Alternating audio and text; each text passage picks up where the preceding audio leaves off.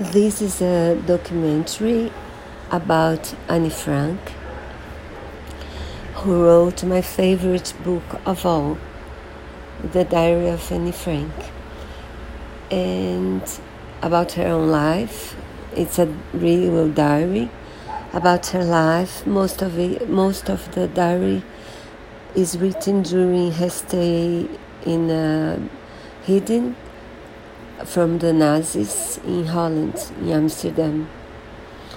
Uh, so the diary uh, tells a story through her diary and also uh, takes testimony from uh, survivors of the Holocaust and also uses the Helen Mirren reads most of uh, the passages of her diary.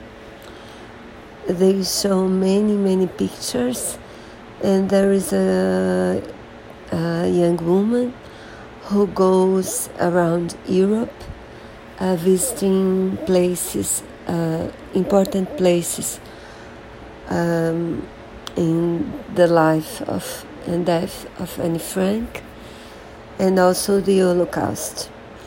I do think it's a um, I don't miss documentary and it's very recommended. Do see it